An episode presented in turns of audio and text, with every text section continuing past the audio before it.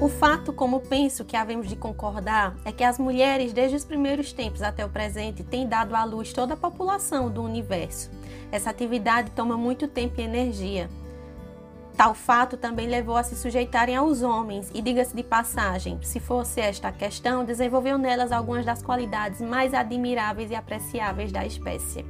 Discordo de Falcão Afável não porque ele negue a atual igualdade intelectual entre homens e mulheres e sim porque afirma com Mr. Bennett que o espírito da mulher não é sensivelmente afetado pela educação e pela liberdade, que é incapaz das mais altas realizações e que deve permanecer para sempre na condição em que se encontra agora. Devo repetir que o fato de terem as mulheres se aprimorado mostra que elas podem se aprimorar ainda mais, pois não consigo entender por que haveria de se impor um limite a seu aprimoramento no século XIX. Mas o que é necessário não é apenas a educação, é que as mulheres tenham liberdade de experiência, possam divergir dos homens sem receio e expressar claramente as suas diferenças. Eu me chamo Daiane Neves, esse é o quadro Um Livro em 5 minutos.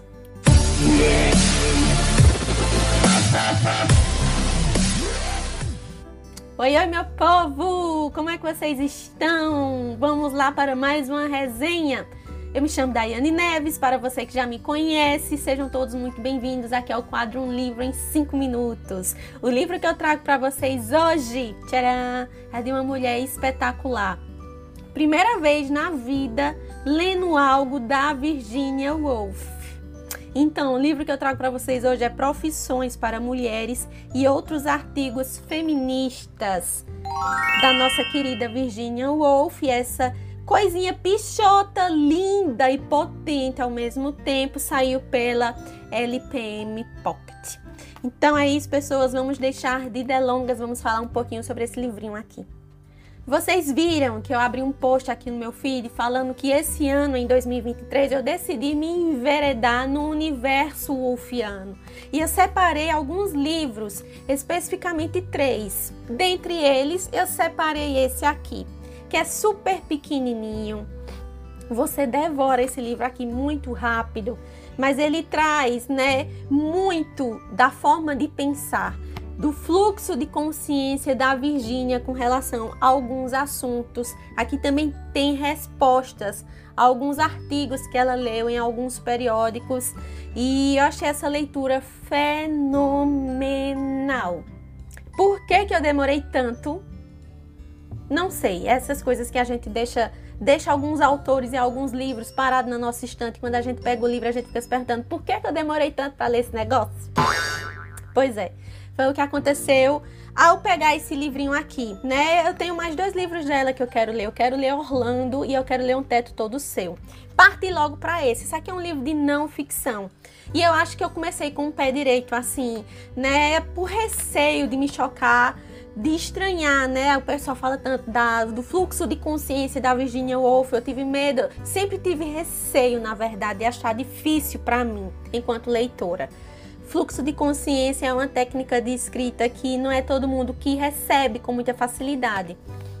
Mas a experiência ao pegar esse livrinho aqui foi super positiva, foi fantástica, me fez ver a forma de pensar da Virginia Woolf com muita clareza tem vários textinhos pequenos aqui, também tem alguns textos um pouquinho maiores. Alguns, como eu já falei para você, são respostas a algo que ela leu em algum periódico, por exemplo, aqui.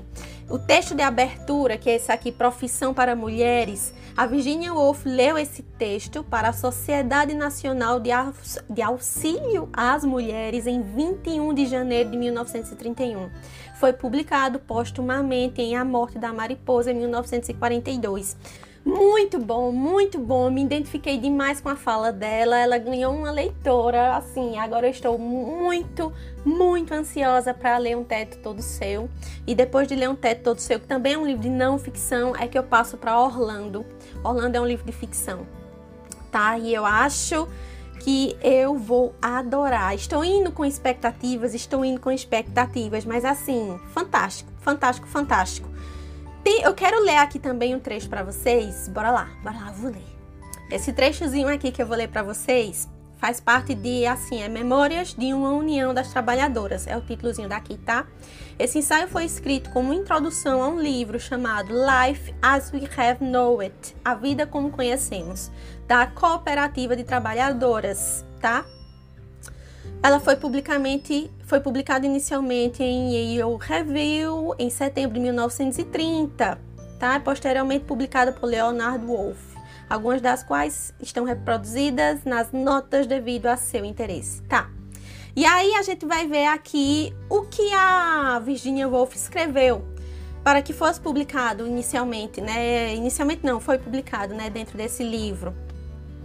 E é, é, é fantástico a forma como ela abre, né, o texto. Ela escreve da seguinte forma: Quando vocês me pediram para escrever o prefácio a uma coletânea de artigos escritos por trabalhadoras, que vocês organizaram em forma de livro, respondi que preferia ser afogada a escrever um prefácio a qualquer livro que seja. Os livros devem valer por si, foi o que argumentei. Se precisam ser escorados por um prefácio aqui, uma introdução ali, mas parecem uma mesa que precisa de um chumaço de papel embaixo de uma das pernas para ficar firme. Mas vocês me deixaram os artigos e folheando-os vi que desta vez o argumento não se aplicava. Este livro não é um livro. E aí ela começa, gente, a destrinchar. É muito fantástico. Ai, enfim, amei, né? Apesar disso, continuamos, afora o preconceito e a troca de alfinetadas, sem dúvida as mulheres no Congresso possuem algo que falta às damas, algo que é desejável, estimulante, mas muito difícil de definir. Se as mulheres estavam presentes nesta data, era uma data extremamente importante. Elas foram vestidas da melhor forma possível. Cada uma tinha um tempo de cinco minutos para se levantar e falar lá à frente. É, e levantar questões importantes com relação a lei, leis trabalhistas e tarará, tarará, tarará, ou seja, é, elas estavam pleitando condições melhores de trabalho condições melhores sociais e de direito ao voto para as mulheres, tá? E aí ela levanta isso e ela fala da seguinte forma que Querendo ou não, apesar de ser uma reivindicação importante, é uma reivindicação passiva, porque as mulheres estavam falando e depois que falavam elas se sentavam e tipo para reivindicação deixar de ser reivindicação, você tem que agir. A reivindicação tem que passar a ser ação. E ela via essas, ela viu essas reivindicações não é como se fosse perca de tempo, é porque tinha que ter um algo mais ali, não bastava somente falar, tinha que ter a fala e tem que ter a ação junto para poder a coisa acontecer. Mas ela falou que isso já foi um início. E por ser um início, suscitou algumas questões que chegaram sim a algumas pessoas de alto escalão lá em cima, tá? E isso foi muito importante, foi um ponto de partida.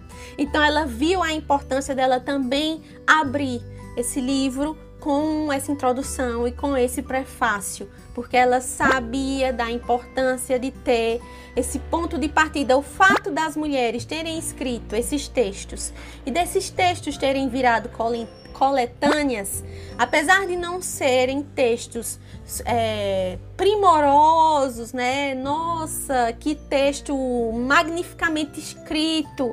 Eram textos simples, mas que traziam uma potência enorme enquanto voz feminina, porque essas mulheres que escreveram esses textozinhos que viraram uma coletânea eram mulheres que só conseguiam escrever no seu horário livre. Muito provavelmente só conseguiam escrever enquanto estavam dando de mamar, com o bebezinho dando de mamar e escrevendo, ou enquanto estava mexendo uma panela com alguma sopa e escrevendo, ou enquanto estava é, fazendo alguma coisa em casa e naquele pouco tempo livre que restava é que elas estavam escrevendo, até mesmo sem tempo livre, fazendo alguma atividade e escrevendo simultaneamente.